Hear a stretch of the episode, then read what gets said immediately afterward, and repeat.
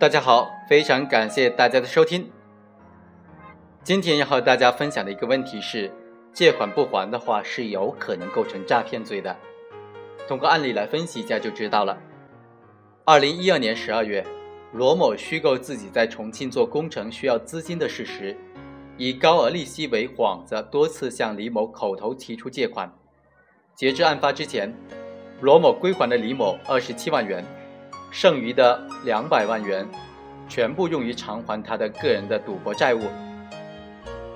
在这个案件当中啊，法院就认为，罗某以非法占有为目的，采取虚构事实、隐瞒真相的方式骗取他人的巨额财物，数额特别巨大，构成诈骗罪，判处罗某有期徒刑十一年，并处罚金五十万元。其实呢，这样的案例是非常普遍的，以工程建设需要资金为由向他人借款。结果却将所借来的钱用于赌博或者偿还个人债务等等其他的用途，到期无法偿还借款，那么就很有可能会成立诈骗罪了。当然，界定借款不还的法律性质，应当充分的考虑行为人借钱时的主观故意、有无偿还能力、钱款的使用情况等等因素综合考量。以上就是本期的全部内容，下期再会。